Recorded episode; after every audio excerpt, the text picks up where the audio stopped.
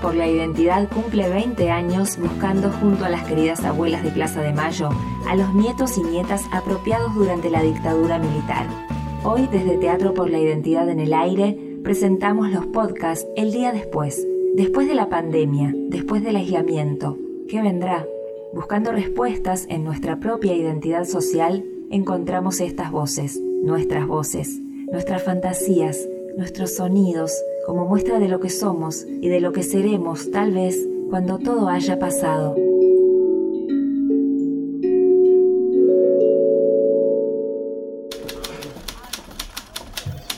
Realmente no lo puedo entender. Más lo pienso y más me parece un sueño. No, un sueño no, una, una pesadilla. ¿Quién carajo podía imaginar que yo estuviera metido en una cosa así? Nadie, nadie podía. A la mañana, por crónica, habían anunciado que se terminaba todo. No más bicho, no más cuarentena, de nuevo el fútbol, to- todo joya. Decían que había llegado el día después. Así lo llamaban. En realidad el día después las pelotas. pe- Perdón, quiero decir, día después complicado. Yo, por ejemplo, tuve que salir a ayudarla como todos los demás días. Antes si no salía no morfaba y, y ahora si no salgo tampoco morfo.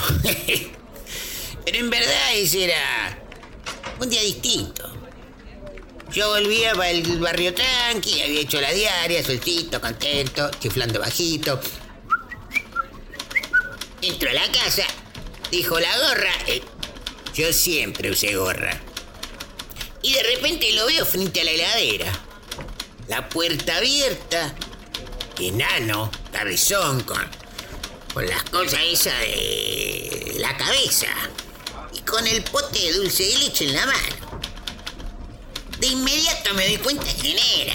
No, no soy boludo. Lo vi mil veces por la tele. Era. Era el bicho. El bicho, el virus. El corona ese famoso. Se estaba morfando mi dulce de leche. Agarré un fierro. Eh, no un bufoso, un fierro, fierro, fierro. Y lo encaré. Larga eso o te reviento, enano maldito castigo de Dios.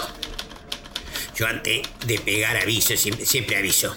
Me, me enseñaron así. Primero aviso, después sacudo. Deja eso ahí, te parto la cabeza. Y el bicho me mira y me dice, pará, loco, ¿qué hace?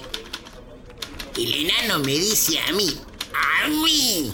O sea, el virus que me está afanando el dulce de leche me pide que pare. Estamos todos locos. Ahí ya levanté el fierro. Y el enano me dice que ya se terminó todo, que estamos en el día después, que ya no contagian más, que ellos también están cansados, que tienen mala prensa, que no se bancan la lavandina, qué sé yo, boludez. Me llenó la cabeza. Pará, hijo de puta. Le, le dije yo, ¿no? ¿Vos me estás diciendo que porque no contagian más vas a venir a mi casa a afanarme el dulce de leche? Y ahí nomás con el fierro no lo quería tocar. Le hice dejar el dulce y lo empujé para la puerta. Tomátela, virus de porquería, mal bicho. Está bien que dejen de infectar, pero no por eso se van a poner a chorear. Y mucho menos mi dulce de leche. ¿Entendiste, atorrente? Y lo saqué. Con el fierro. Lo saqué afuera, pero yo me quedé en la puerta. Ahí fue cuando vi que cruzaba la calle y se iba para la casa de la Jennifer. Mi vecina, la Jennifer, flor de mina. Yo nada que ver, lo juro, lo juro, nada que ver. Nos habíamos visto antes, nos conocíamos, buena onda, buena vibra, pero nada, nada más. Por esto te digo nada más. Pero cuando vi que la torrante se iba a meter en la casa de ella, salí disparado como, no sé, para salvar a la Jennifer, porque o le infectaba o le afanaba el dulce de leche. ¿Me explico? No sé de Gardel, pero en marrugo, ¿eh? Y entré de golpe, con el fierro en la mano y justo la Jennifer estaba... eh, No sé, digamos... Con, con poca ropa. Colmo, se ve que se asustó cuando vio el coro del cabezón y se me abrazó. Se ve que estaba muy asustada porque se me pegó un rato largo. la, impresión, seguro que fue la impresión. Y ahí, de repente, empieza a suceder todo de golpe. A mí, no me pregunten cómo, se, me cae la remera y el jogging, un, un misterio. El virus que desaparece.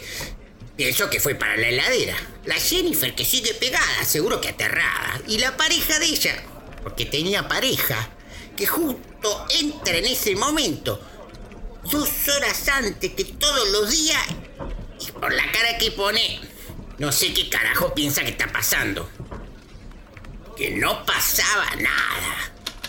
Para actuarme el corona que no aparece y no se lo puedo mostrar, la Jennifer que ahora se despegó y llora, el Kia que, se me viene encima y sin explicar nada me empieza a cagar a trompadas y yo con los lienzos, los tobillos que no podía moverme. Y ahí fue que para defenderme le doy un, un par de fierrazos. Despacio, eh, en defensa propia, pura defensa propia. Apenas le parto un poco la cabeza. Poca cosa, ¿no? Sin maldad. Yo estaba ahí nada más que para defender a la Jennifer del virus. Posta. Justo el día después. Lo que siempre dije. La cuarentena es algo muy jodido. Usted me cree, ¿verdad, señor comisario? Hemos escuchado el día después de Santiago Varela en la voz de Alejandro Viola. Hasta nuestro próximo encuentro y muchas gracias.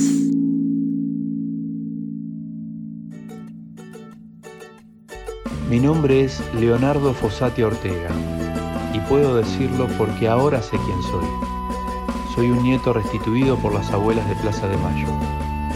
Si tenés dudas sobre tu identidad, comunícate con abuelas a abuelas.org.ar. El abrazo es urgente. Agradecemos en la locución a Mariana Malamud, la música original de Maximiliano de Biasi. Edición Ailín Peña. En la producción a Cristina Friedman, Julieta Rivera López, Raquel Albeniz, Mauro Simone, Claudio Santibáñez y en la colaboración a Mancay Espíndola. Muchas gracias.